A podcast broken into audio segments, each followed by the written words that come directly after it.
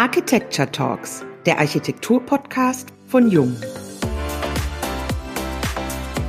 Bauten für die Gesundheit ist in dieser Podcast-Folge unser Thema.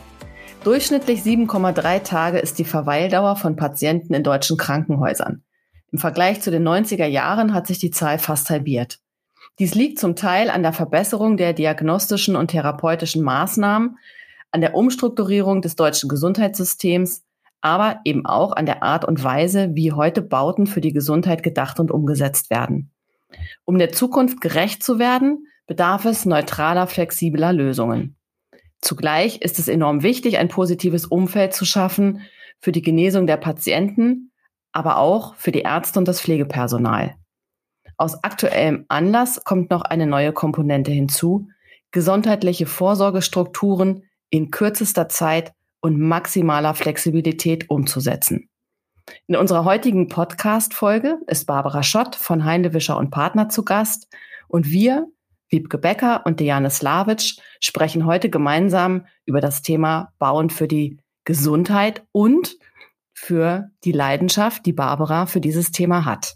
Hallo und herzlich willkommen auch von meiner Seite beim heutigen Jungen Architecture Talks Podcast. Liebe Barbara, schön, dass du heute bei uns bist. Vielen Dank für die Einladung. Ich freue mich auch. Barbara, Bauen für das Gesundheitswesen ist eine hochkomplexe Aufgabe. Wie kamst du zu dem Thema und was fasziniert dich daran? Ehrlich gesagt bin ich zu diesem Thema erst bei Heinlewischer und Partner gekommen. Also ich hatte gar keine klassische Vorgeschichte, dass ich schon im Studium damit in Kontakt getreten wäre, sondern bin bei meinem Start hier 2008 gleich in das Projekt Städtisches Klinikum Brandenburg in den zweiten Bauabschnitt hineingekommen und habe dort gleich ganz viele Facetten des Bauens für die Gesundheit kennengelernt. Also zum einen natürlich den großen Neubau, den wir zu der Zeit geplant haben, aber auch dieses gesamtstrukturelle Denken, dass dieser ganze Standort von uns ja in dem damaligen Wettbewerbsgewinn umgeplant wurde. Wir also Gebäudeteile abgerissen haben, erweitert haben, neu zusammengefügt haben und somit sozusagen einen Gesamtcampus neu geschaffen haben. Und das hat gleich so diesen Einblick gegeben, dass Bauen für die Gesundheit auch immer dieses Bauen in verschiedenen Maßstäben mit sich bringt. Ne? Also von den ganz großen mhm. strategischen Ideen für ein Objekt bis dann hin zum kleinsten Raum und zum kleinsten Detail, wie es funktioniert. Dann kamen auch erstmal noch einige Forschungsbauten für mich dazwischen, die ich auch ausgeführt habe mit großer Freude. Und dann hat letztendlich so richtig der Funken ganz übergesprungen ist letztendlich mit dem Beginn der Vivantes-Projekte, die ich 2014 übernommen habe, gestartet sind wir mit dem Umbau des Zentral-OPs im Humboldt-Klinikum. Und ich erinnere mich immer noch, wie ich dann mit dem verantwortlichen Partner, mit Edzard Schulz, damals da hingegangen bin und wir gesagt haben, oh, wir schauen uns das mal an, wir hospitieren jetzt auch erstmal dort vor Ort und wirklich mhm. gedacht habe, boah, ich weiß ja gar nicht, wie das so richtig funktioniert. Ich habe mich da ein bisschen eingelesen natürlich vorher, weil man immer denkt, man muss ins Thema kommen. Aber als wir dann dort vor Ort hingegangen sind, war ich wirklich extrem beeindruckt einfach, wie diese Struktur funktioniert, die Gespräche mit den Nutzern. Das war gleich sowas, wo ich gedacht habe, oh, das ist wahnsinnig spannend, da zu verstehen, zu lernen, zu gestalten, zu verstehen, was, was diese Sorgen und Nöte sind auch von den Leuten dort vor Ort und was man verbessern könnte und da einfach zu merken, dass wir da ein ganz großes Feld haben, wo wir etwas gestalten und verändern können. Da klingt deine Leidenschaft schon mit. ja, ist nicht zu verbergen. Es ist geblieben heute. Das ist schön, super. In unserer Einführung ist es ja schon angeklungen, ein Gesundheitsbau muss Antworten bieten für unterschiedliche Bedürfnisse. Das habt ihr sicherlich in der Zeit, in der ihr in der Klinik hospitiert habt, auch erlebt. Patienten, Mitarbeiter und Besucher.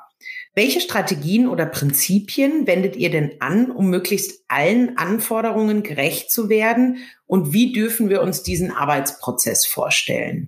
Wenn wir an das Bauen im Gesundheitswesen denken, dann denken wir in erster Linie natürlich erstmal an den Patienten. Also dann mhm. denken wir, der steht im Mittelpunkt, der muss genesen, das ist die Person, die besonders schutzbedürftig ist und die eine Atmosphäre braucht, in der sie quasi regenerieren kann.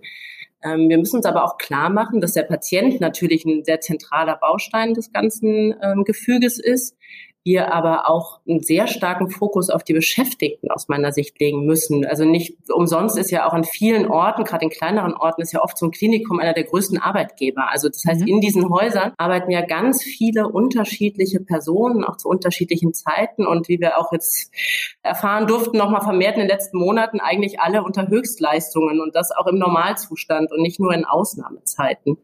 Und daher haben wir natürlich neben dem Patienten, den wir im Fokus haben, auch immer mehr das Augenmerk darauf gelegt, dass die Mitarbeiter optimale Strukturen bekommen, in denen sie arbeiten können. Das heißt natürlich, diese Prozesse zu verstehen. Wie arbeiten die? Wie können wir ihnen Raumstrukturen geben, die möglichst kurze Wege zum Beispiel haben? Aber wie können wir auch die Arbeitsatmosphäre beeinflussen? Also wir haben ja auch viel über das Thema zum Beispiel Tageslicht bei der Genesung von Patienten oder Intensivpatienten, diesen Tagesrhythmus abzubilden, ja. gehört und gelesen. Aber es ist natürlich genauso wichtig, dass die Mitarbeiter zum Beispiel die Nachtschichten haben und die da auch unter Höchstleistung arbeiten müssen, quasi auch zum Beispiel durch Licht entsprechend auch mit aktiviert werden können, unterstützt werden können, auch da diese Nachtschichten leisten zu können. Oder auch das Thema, wo auch die Bauherren seit Jahren immer sensibler werden, aufgrund auch der schwierigen Personalsituation. Gute Rückzugsräume, gute Aufenthaltsräume, also sowas, wo man früher so ein bisschen mehr vielleicht für kämpfen musste an manchen Stellen, dass man jetzt auch wirklich merkt, das ist allen ganz, ganz wichtig, dass es gute Cafeterien, gute Aufenthaltsbereiche gibt, oft einen Außenraumbezug, also dass da die Qualität unglaublich gestiegen ist. Und natürlich auch das Thema, das eben angesprochen, die Besucher, die Angehörigen, ne? weil auch für einen Angehörigen ist diese Situation ja auch immer wieder schwierig. Also das ist eine große Unsicherheit da. Man, man weiß nicht, wie es dem, dem äh, Angehörigen, dem Nächsten geht, um den man sich kümmern möchte. Und da sind natürlich auch so ein Augenmerk auf Wartebereiche, Gesprächsräume, dass auch wir da versuchen, natürlich die Atmosphären so zu schaffen, dass auch da eine Entspannung und eine Entlastung in dieser kritischen Situation oft hereinkommt. Und ich glaube, da kann man sehr viel tun und auch, ähm, ich glaube, das ist auch sehr wichtig, dass wir uns in diesen Themen da weiter mit beschäftigen. Konkret machen wir das. Natürlich fängt man immer so ein bisschen an. Das macht ja, glaube ich, jeder, wenn er was entwerfen möchte, dass man sich fragt, ah, wenn ich jetzt dort wäre, wie würde ich mir das denn so wünschen? Wie würde ich mir das so vorstellen von der Atmosphäre? Und aus diesem Gedanken heraus haben wir irgendwann aber gesagt, okay, wir müssen es ja aber vielleicht ein bisschen abstrakter schaffen darzustellen oder besser zu verstehen. Und haben uns da auch so ein bisschen umgeschaut, welche Methodiken es da so gibt und haben für uns angefangen, uns auch sehr zu Beginn so ein bisschen so verschiedene User Stories aufzubauen. Dass wir uns also sagen, Max Mustermann kommt in die Rettungsstelle und hat seinen Fuß verstaucht, ist alleine, ist 32, hat seine Endgeräte dabei, wie ist jetzt dieser Prozess, wie wartet der und, und dann so ein bisschen versucht, so ein Bild zu machen von dieser Person und von den Bedürfnissen, die diese Person hat, die vielleicht ganz anders sind als ein älterer, dementer Mensch, der auch in die Rettungsstelle kommt, im besten Falle mit einem Angehörigen, der aber vielleicht, wo man sich anders drum kümmern muss. Und das Gute an diesen User Stories ist so, dass man quasi, auch wenn es natürlich jetzt keine rein objektive Darstellung ist, aber dass man eine Person erschafft, die man sich immer wieder auch sozusagen vor Augen führen kann, die man immer wieder sagen kann, dass man nicht nur so eine subjektive Eigenmeinung hat, also ich wünsche mir, sondern dass man versucht, so ein Spektrum abzubilden, um damit immer wieder auch so verschiedene Ansätze, auch gerade später im Ausbau, in der Gestaltung, nochmal zu hinterfragen und entsprechend dann auch konsequent durchzuführen. Naja, und vor allem bei den Besuchern ist ja auch das Thema der Orientierung innerhalb der Krankenhäuser ein ganz maßgebliches. Ja, auf jeden Fall. Also das ist natürlich ein, ein überall, glaube ich, im öffentlichen Raum ein sehr wichtiges ja. Thema. Auch ein Thema, wo jetzt diese digitale Thematik auch mit reinspielt, dass natürlich jetzt viel auch überlegt wird, wie können wir das Ganze app-basiert noch mit unterstützen. Aber das ist ja immer nur eine Unterstützung und das ersetzt aus meiner Sicht nie die grundsätzliche Orientierung im Raum und auch die wichtigen Merkmale wie Beschilderungssysteme und da gibt es natürlich mittlerweile auch zum Glück viele gute Erkenntnisse aus dem ganzen Evidence-Based Design, also Untersuchungen, die dargelegt haben, wie Menschen Dinge wahrnehmen und wie stark müssen wir Kontraste schaffen und in welchen Positionen gehen wir zum Beispiel auch mit dem Thema Beschilderung um um wirklich auch alle Gruppen zu erreichen, ne? so auch gerade ältere Menschen mit zu erreichen und die durchs Haus zu bringen. Denn Orientierung heißt auch Sicherheit aus meiner Sicht. Also jemand, der sich nicht zurechtfindet, der fragen muss, der unsicher ist, der kommt ja schon dort, wo er hin muss, verunsichert an. Und das müssen wir auf jeden Fall vermeiden. Also, dass wir es schaffen, dass die Menschen mit einem guten Gefühl, mit einem klaren Überblick durch diese Struktur durchkommen. Mhm. Welche Rolle spielt denn der spezifische Kontext und auch bereits vorhandene Strukturen? Krankenhausbau ist ja selten ein Bauen auf der grünen Wiese. Also das heißt, der spezifische Kontext ist natürlich für den klassischen Entwurf, der ist ja beim Krankenhausbau genau wie bei allen anderen Strukturen, dass wir eine städtebauliche Situation vorfinden und entsprechend dem anpassen. Aber Krankenhausbau heißt bei uns ja oft auch umbauen, anbauen, weiterbauen, ergänzen und somit auch immer das Einpassen in so eine Gesamtstruktur. Das ist zum einen natürlich baulich, entwurflich, also hochbaulich, aber auch, und das ist natürlich bei diesen komplexen Bauvorhaben auch nicht zu unterschätzen, in die ganze TGA-Struktur, also in die ganze technische Ausbaustruktur oder in die Versorgungs- und Entsorgungsstruktur. Also viele Häuser haben ja automatischen Warentransport und solche Sachen. Also auch das ist natürlich eine spezifische Situation, die ich vorfinde und die mir oft viele Parameter vorgibt, wie ich mein Gesamtgebäude in den Kontext setzen kann mhm. vor Ort letztendlich. Ja. Und die vorhandenen Strukturen, das ist ein Thema, wo wir sagen müssen, also bei den vorhandenen Strukturen ist die Frage oft, sind es Strukturen, die sich bewährt haben? Sind es Strukturen, die wir übernehmen sollen und weiterentwickeln sollen? Oder sind es Strukturen, aus denen man vielleicht auch ausbrechen möchte? Also wenn wir jetzt über Raumstrukturen und Organisationsstrukturen sprechen. Und da ist es dann je nachdem wichtig, vorher mit den Nutzern viel zu sprechen, um quasi da den richtigen Weg zu finden, wie wir mit den vorhandenen Strukturen umgehen. Aber grundsätzlich ist das, was man hat, natürlich erstmal immer sehr prägend, weil das die Vorstellung prägt, wie man arbeitet und was möglich ist. Und wenn man davon abweichen möchte, ist das dann auch der Weg, den man zusammengeht, dass diese Gedankenwelt langsam zu verlassen, sich neue Beispiele anzuschauen und da seinen Geist ein bisschen für zu öffnen. Mich würde noch mal interessieren, Barbara, wenn ihr jetzt so mit den Nutzern sprecht, ne, also auch mit dem Thema der in der Pflege, die jetzt involviert sind und sind, die sind ihre gewohnten Strukturen, haben sie lieb gewonnen, ne, kennen dann vielleicht auch manchmal nicht so richtig was anderes. Wie kriegt ihr die in diesem Prozess mitgenommen? Wie offen sind sie da für Neues? Oder begegnen sie euch auch, dass sie sagen, ja super, da haben wir eigentlich drauf gewartet, weil hier sind wirklich ein paar Sachen, die bewähren sich einfach nicht oder die machen uns das Arbeiten schwer? Also ich muss sagen, dass fast alle Nutzer, mit denen ich jemals zusammengearbeitet habe, es eine ganz tolle Zusammenarbeit war und dass die meisten auch sehr, sehr offen sind. Vor allen Dingen, wenn sich erstmal so eine Vertrauensbasis entwickelt. Das ist natürlich auch nichts, das kennen wir ja auch alle selbst. Wenn man sich das erste Mal sieht und jemand einem sagt, jetzt machen wir doch mal alles neu, also das ist natürlich auch nicht der richtige Ansatz aus meiner Sicht. Und deshalb ist es uns sehr wichtig, dass wir das Ganze so schrittweise sehen. Und was ich eben erzählt habe mit diesem Start beim OP, dass wir da hospitiert haben, uns das angeschaut haben, das ist aus meiner Sicht der erste ganz wichtige Schritt. Der ist nämlich das Verstehen, das Zuhören. Der Nutzer erklärt uns erstmal, wie er arbeitet. Der Nutzer ist der Fachmann. Also auch wenn ich jetzt diverse OPs schon geplant habe und gebaut habe, aber der Nutzer, der diesen OP betreibt, ist erstmal der Fachmann für seinen OP. Und das, dem zoll ich auch den höchsten Respekt. Insofern möchte ich erstmal verstehen, wie arbeiten Sie, wie, wie funktioniert das?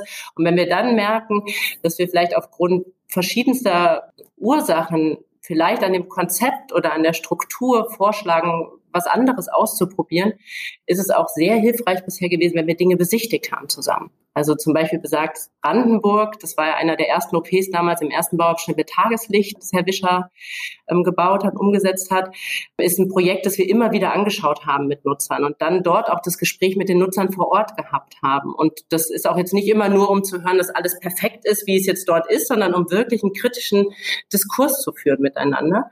Und das ist ein Weg, dieses gemeinsame Besichtigen, nachdem man was verstanden hat, nachdem man erste Ideen auf dem Tisch hat und dann sagt, okay, wenn wir uns sowas mal anschauen, anschauen wollen. Da haben wir im besten Fall ein Beispiel für und da gehen wir zusammen hin, weil auch da lernen wir uns wieder besser kennen und lernen auch zu verstehen, wo vielleicht trotzdem Bedenken sind, weil vielleicht einfach, bleiben wir beim Beispiel OP, das Aufgabenspektrum dort anders ist, viel mehr Notfälle sind, eine andere Klientel ist und weil man dann nicht einfach sagen kann, das kann ich eins zu eins übertragen oder wir viel größere Strukturen haben, die auch nochmal andere Unterteilungen benötigen. Ich glaube, das ist dieser Punkt, wo wir im besten Falle eine Basis zusammenfinden und das klappt wirklich eigentlich immer, möchte ich sagen. Und das macht dann richtig Spaß, wo wir sagen, es ist so ein Vertrauensverhältnis da, dass man einfach Dinge ausprobiert und miteinander versucht. Und dann versuchen wir auch diesen Weg weiter zu begleiten. Das heißt, dann haben wir also erst sehr viel zugehört und versucht, die Prozesse zu verstehen. Dann kommen wir mit Vorschlägen, fangen also an, so ein bisschen entwurflich zu gestalten, in verschiedenen Varianten, Dinge zu optimieren, auszuprobieren in der Theorie, schauen uns verschiedene Projekte an. Und dann gehen wir vielleicht auch den Schritt weiter, Dinge auszuprobieren, mal vor Ort. Wenn es zum Beispiel auch bei räumlichen Strukturen Unsicherheiten gibt, reicht es denn vom Platz und komme ich denn damit klar und können wir das überhaupt so umsetzen? Dass wir einfach Dinge auch vor Ort aufbauen und mit den Nutzern testen, weil es hilft ja alles nichts, wenn wir nur in der Theorie bleiben, sondern alles muss ja auch eigentlich messbar nachprüfbar sein, ob es auch so funktioniert. Und deshalb haben wir in letzter Zeit auch immer wieder das Testen von Entwürfen und von Konzepten immer mehr aufgenommen und zum Thema genommen, das mit dem Nutzer gemeinsam zu machen. Das steigert natürlich auch unglaublich eine Akzeptanz, denn wir möchten ja, dass ein Nutzer danach zufrieden ist mit dem, was wir bauen. Und das schaffen wir natürlich viel mehr, wenn wir das gemeinsam entwickeln und wenn wir auch dem Nutzer helfen, sich etwas besser vorstellen zu können. Denn wenn wir uns manchmal vorstellen, wir holen jemanden aus dem OP oder von der Station oder so und legen ihm eine architektonische Wandansicht hin und sagen so, also jetzt haben wir hier drei Schrankelemente und noch vier Arbeitszeilstücke. Wir reißen den ja aus seinem Kontext. Das ist ja kein Alltagsgeschäft für einen Nutzer. Das macht er ja oft noch zusätzlich nebenbei. Und deshalb ist, glaube ich, jedes Mittel, das wir finden, um diese räumliche Vorstellung, um die dem Nutzer näher zu bringen, ist, glaube ich, ein guter Schritt in die richtige Richtung. Ihr habt in einem Interview mal über den Einsatz von VR-Brillen gesprochen und du hattest es ja vorab schon auch erzählt, dass ihr auch gerne mit Mockups arbeitet, um den Nutzern eben auch ein besseres Verständnis für den Raum zu geben, den ihr da vorgesehen habt. Welche Tools oder Werkzeuge benutzt ihr noch für die Planung? Wir haben vor einigen Jahren angefangen, auch in die 3D-Planung einzusteigen, also sprich Planungen auf Revit umgestellt und auch in verschiedenen Projekten, in verschiedenen Skalierungen BIM-Methodiken angewendet. Das ist natürlich immer noch sehr spezifisch auf das gesamte Planungsteam zu schauen, also ob jetzt wirklich alles in 3D bearbeitet wird und was dann letztendlich wirklich angeschaut werden kann. Wir haben aber schon ganz gute Erfahrungen damit gemacht. Also zum einen wirklich mit VR-Brillen zu arbeiten, dass Nutzer sich räumlich Dinge auch vorstellen kann und dort auch Dinge ausprobieren kann oder wir Dinge verändern können. Haben aber auch immer noch das sehr eigentlich ja zur Architektur passende, also das sehr analoge, haptische Element der Mockups mit dazu ergänzend aufgenommen, weil es einfach auch einer größeren Nutzergruppe ermöglicht, Dinge auszuprobieren. Das heißt, wenn ich einen Raum testen möchte, dann ist es natürlich mit der VR so, dass dann kann eine Person das testen. Aber ich habe bei einem Mockup die Möglichkeit, auch meine Aufstellung zu ändern. Das heißt, ich habe einen Patienten und ich mache jetzt einen Prozess, ich möchte ihn waschen oder ich möchte mit mehreren Ärzten oder Pflegekräften eine Untersuchung durchführen oder so. Das heißt, ich kann natürlich ein größeres Publikum ein bisschen einbinden in solche Simulationen. Und bei diesen Simulationen haben wir in dem Projekt im Humboldt-Klinikum für die Intensivstation haben wir wirklich auch ganz unterschiedliche Schritte gemacht. Wir haben angefangen, das Intensivzimmer zu testen, indem wir wirklich auf dem Boden im Foyer zur großen Belustigung aller Besucher, die an mir vorbeiliefen, habe ich also mit Kreppband, hast du dich abgelegt? mit Kreppband und Zollstock habe ich die Abmessung des Intensivzimmers abgeklebt, weil ehrlich gesagt ein Raum, der ähm, 4,80 Meter breit und entsprechend 8 Meter Tiefe hat, also die Fläche muss man ja erstmal irgendwo haben, um das abkleben zu können, habe die Tür so schön auf dem Boden markiert und wir haben zwei Betten reingestellt und haben dann einfach mal gesagt, gut, kriegen wir das eine Bett am anderen Bett vorbei und mhm. wie mhm. funktioniert sozusagen. Also das war eine ganz einfache Methodik, aber sehr erkenntnisreich, dass wir gesagt haben, gut, wenn jetzt noch was am Bett hängt, dann muss die Tür doch mindestens so und so breit sein. Das heißt, das war eigentlich schon mal, das war so ein erster Schritt, der wichtig war zum damaligen Zeitpunkt, nämlich zur Entwurfsplanung, als wir verifizieren mussten, die Achsen stimmen, also die Struktur stimmt sozusagen. Und dann haben wir dieses selbe Zimmer nochmal mit Hilfe des damaligen der Klinikdirektion dort, haben wir das nochmal aufgebaut mit Pappen und Post-its und einem richtigen Bett und der Beatmungsmaschine und Infusionspumpen, also mit allen Geräten in der Bibliothek und haben dort dann wirklich Prozesse nachgespielt. Und das war wirklich toll, weil da kamen dann auch solche Erkenntnisse raus, dass man natürlich am Anfang immer dachte, oh, ich brauche auf jeden Fall Oberschränke über den Arbeitsteilen, weil ich habe immer zu wenig Platz. Und als wir dann aber dann davor standen und gedacht haben, und was machen wir da jetzt rein? Haben festgestellt, ah, okay, Infusionen sind zu schwer. Die Lösungen sind auch zu schwer. Also am Ende haben wir eigentlich durch sowas, so was ganz Einfaches, obwohl das nur Pappen waren, haben wir eigentlich festgestellt, wir brauchen die gar nicht. Und vielleicht hat man dann besser da einen Durchblick oder eine andere Verbindung. Und das fand ich sehr faszinierend. Und da haben dann wirklich auch diese ganzen Teams drin diese Prozesse durchgespielt. Und wir haben das auch aufgebaut gelassen, so dass man ein, zwei Tage lang auch noch Kollegen das zeigen konnte und nochmal sich abstimmen konnte. Und das hat uns eine große Sicherheit natürlich gegeben und es hat, glaube ich, den Nutzern auch ein sehr gutes Gefühl gegeben. Allein es ist immer schön, gefragt zu werden. Ja.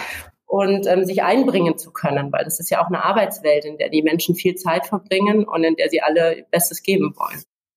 Naja, und es weckt ja auch eine gewisse Neugierde, wenn da plötzlich ein Raum entsteht, der jetzt nur aus Pappe gebaut wird. Was passiert denn da? Und dann spricht man ja im Grunde miteinander und dann probieren das vielleicht auch nochmal Kollegen aus anderen Bereichen aus, die dann sagen, ach, eigentlich ganz spannend, wie das funktionieren kann mit einfachsten Mitteln. Das ist ja, das ist, glaube ich, das Faszinierende, dass es nämlich dafür nicht wichtig ist, den richtigen Raum zu bauen, weil Richtig, es auch vielleicht zu ja. spät ist, den richtigen Raum zu nehmen. Also wir bauen ja auch natürlich Musterzimmer, gerade in der Pflege oder in anderen Bereichen, wenn wir Oberflächen bemustern wollen und sowas, aber dann diskutieren wir ja nicht mehr darum, ist das die richtige Seite für die Geräteschiene, wo ich die Medien hinlegen muss, weil dann hat die TGA schon installiert, also dann ist es sozusagen zu spät. Das ist dieses, was ich eben meinte mit dem Schrittweise. Wir müssen halt uns immer überlegen, in welcher Phase müssen wir was quasi festzurren was müssen wir ganz spezifisch wissen? Ist es erst am Anfang die Struktur, die Abmessungen, dann müssen wir wissen, wo installieren wir die TGA und irgendwann müssen wir wissen, wie die Farben und Oberflächen sind. Aber es ist schrittweise und durch diese schrittweisen Abstimmungen haben wir auch festgestellt, schaffen wir auch, die Nutzer sehr gut mitzunehmen und auch nicht überfordern, weil niemand möchte am Anfang des Projekts festlegen, wo perforiertes Holzpanel. Das kann man halt auch erst zum Ende. Alles zu seiner Zeit, ne? Genau. Barbara, ihr habt äh, ja sehr viel Erfahrung und auch vor allem eine sehr langjährige Erfahrung im Krankenhausbau sammeln können. Und Nutzungszyklen von 50 Jahren sind dort keine Seltenheit. Für das Corona-Behandlungszentrum in der Jaffe-Straße waren hingegen nur wenige Wochen Zeit da zu Beginn gab es ja noch nicht mal ein detailliertes Raumprogramm dafür. Wie seid ihr diese Aufgabe angegangen? Ich erinnere mich noch gut an den Anruf am Morgen, dass wir uns um 11 Uhr auf der Messe treffen. und dort dieses Behandlungszentrum, wo man, wo man ja schon was in der Zeitung drüber gelesen hatte, vielleicht planen werden. Naja, die Nation hat es mit Neugierde verfolgt, ne? Genau. Ja, das war in der Tat, das ist natürlich ein außergewöhnliches Projekt. Das war wirklich, freitags morgens kam der Anruf und wir haben unser Team zusammengetrommelt und sind dorthin gefahren. Und äh, ich muss sagen, ich glaube, einer der wichtigsten Voraussetzungen war, dass wir sofort mit einem bekannten Planungsteam gestartet sind. Das heißt, wir hatten äh, die Medizintechniker und TGA-Planer, sind Planer, mit denen wir auch in einem anderen Projekt für Vivantes zusammenarbeiten. Und das hat gleich natürlich eine Atmosphäre geschaffen, wo wir uns alle kannten. Weil es war ja definitiv keine Zeit, um sich irgendwie kennenzulernen und zu verstehen, was der andere macht oder wie man jetzt miteinander umgeht, sondern es war eine Zeit, in der wir alle noch in einer gewissen Starre oder ich zumindest persönlich mich noch halb in so einer Starre befunden habe. Das war diese Woche der Schulschließung, wo alles im Umbruch war und ja auch viele Sorgen und Ängste dort waren. Wo wir also auf einmal reingeworfen waren in eine Aufgabe, jetzt ein Behandlungszentrum zu planen. Und wie du schon sagst, erstmal ohne konkretes Raumprogramm.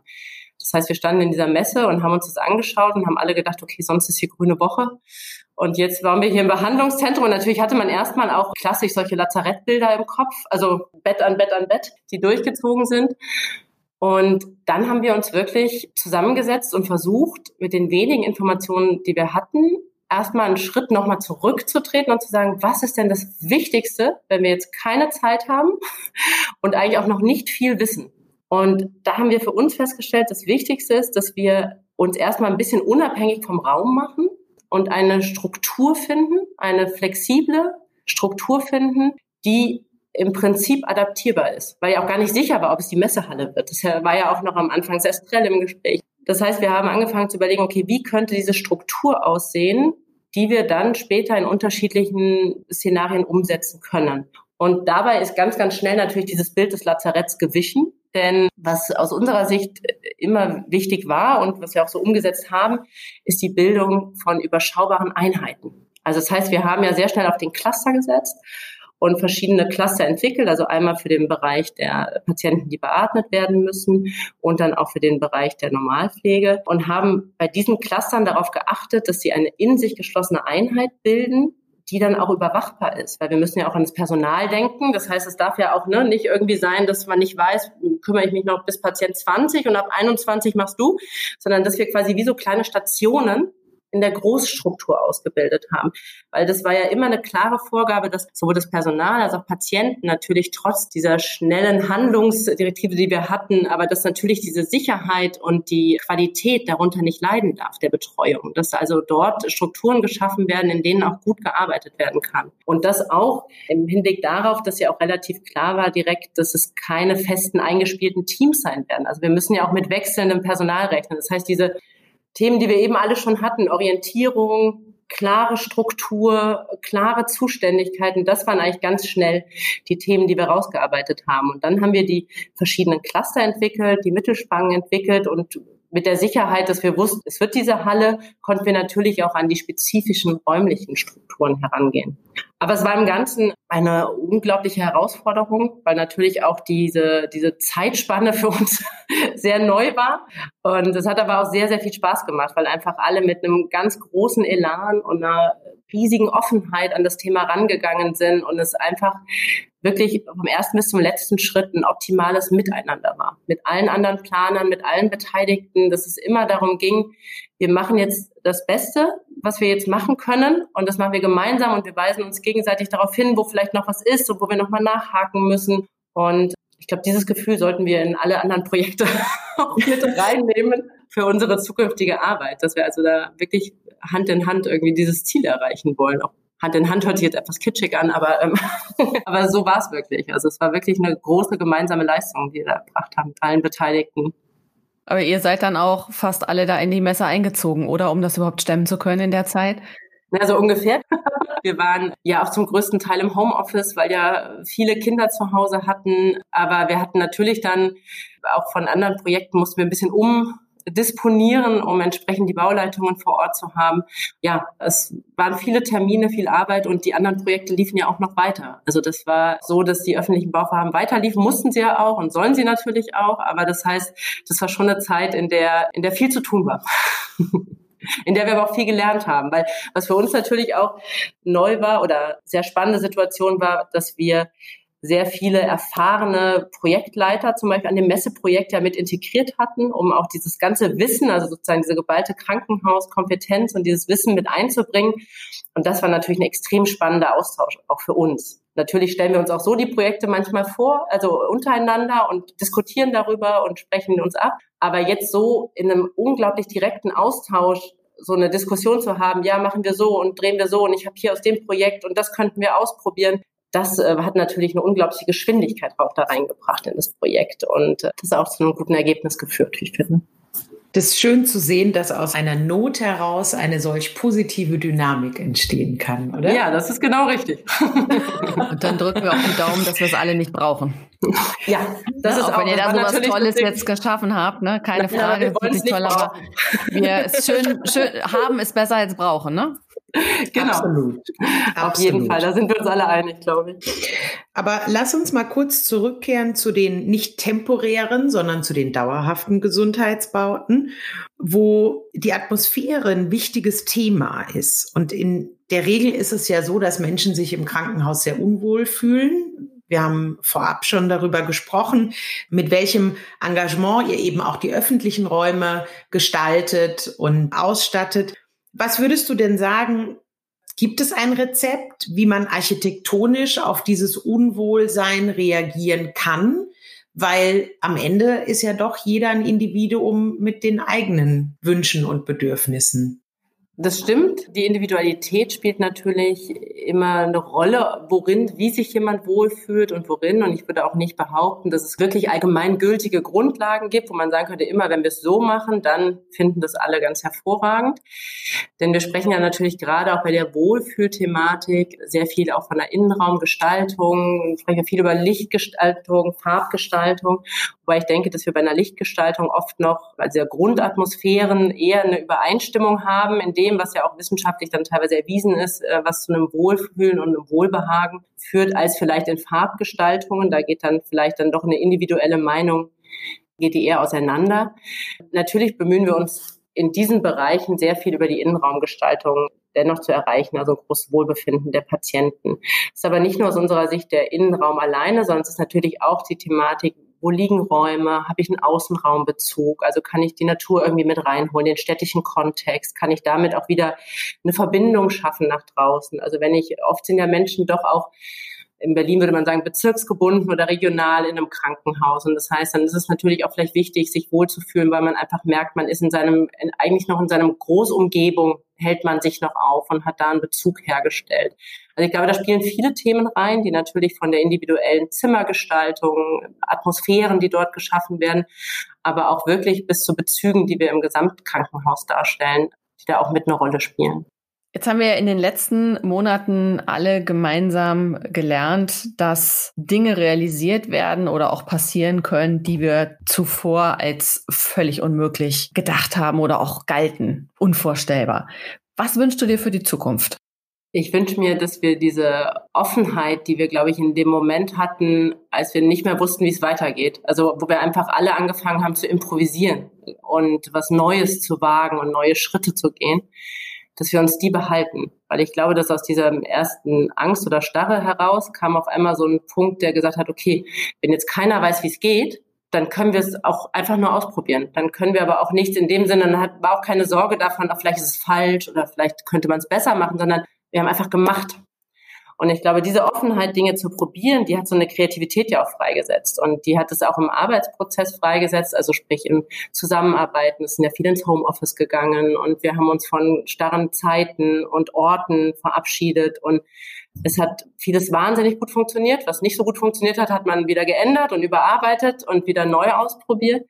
Also ich glaube, diese Offenheit würde ich mir gerne erhalten. Und die würde ich auch gerne auf die Projektarbeit beziehen, nämlich das, was wir beim Corona-Behandlungszentrum gemacht haben, Dinge zu hinterfragen. Dort, wie gesagt, aus der Not heraus so ein bisschen, also diese Frage, wie viel Platz brauche ich denn jetzt wirklich, um einen Beatmungspatienten behandeln zu können. Also was ist ein Minimum, die wir gemeinsam mit der, mit der Medizintechnik da gestellt haben, die Frage und auch für das Corona-Behandlungszentrum beantwortet haben. Aber solche Fragen auch stellen zu dürfen und am Anfang platzieren zu können. Das heißt also keine zu starren Vorgaben, zu starren Raumprogramme, sondern einfach die Möglichkeit vielleicht am Anfang sich die Zeit zu nehmen, sich zu überlegen, was könnte denn jetzt das optimale Programm für diese Aufgabe sein? Und da auch ein bisschen freier zu sein als das klassische, das Zimmer sieht immer so und so aus und hat so und so viel Quadratmeter als Vorgabe, sondern ein bisschen weiter zu denken, was wir mit diesem Thema an sich anfangen können. Das fände ich toll, wenn wir diese Offenheit bewahren und auch die Energie, diese immer wieder zu leben und in spannende Projekte umzusetzen.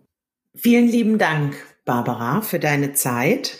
Es war unglaublich spannend, kurzweilig. Wir haben es sehr genossen. Wir haben wieder einmal viel gelernt. Vielen Dank dafür, dass du dir heute die Zeit mit uns genommen hast. Ich danke euch ganz herzlich. Ja, vielen Dank auch fürs Zuhören an unsere Zuhörerinnen und Zuhörer. Wenn es Themen oder Redner gibt, die euch interessieren, dann schreibt uns gerne an architekten.jung.de und bis zur nächsten Folge der Jung Architecture Talks, dem Architektur-Podcast von Jung.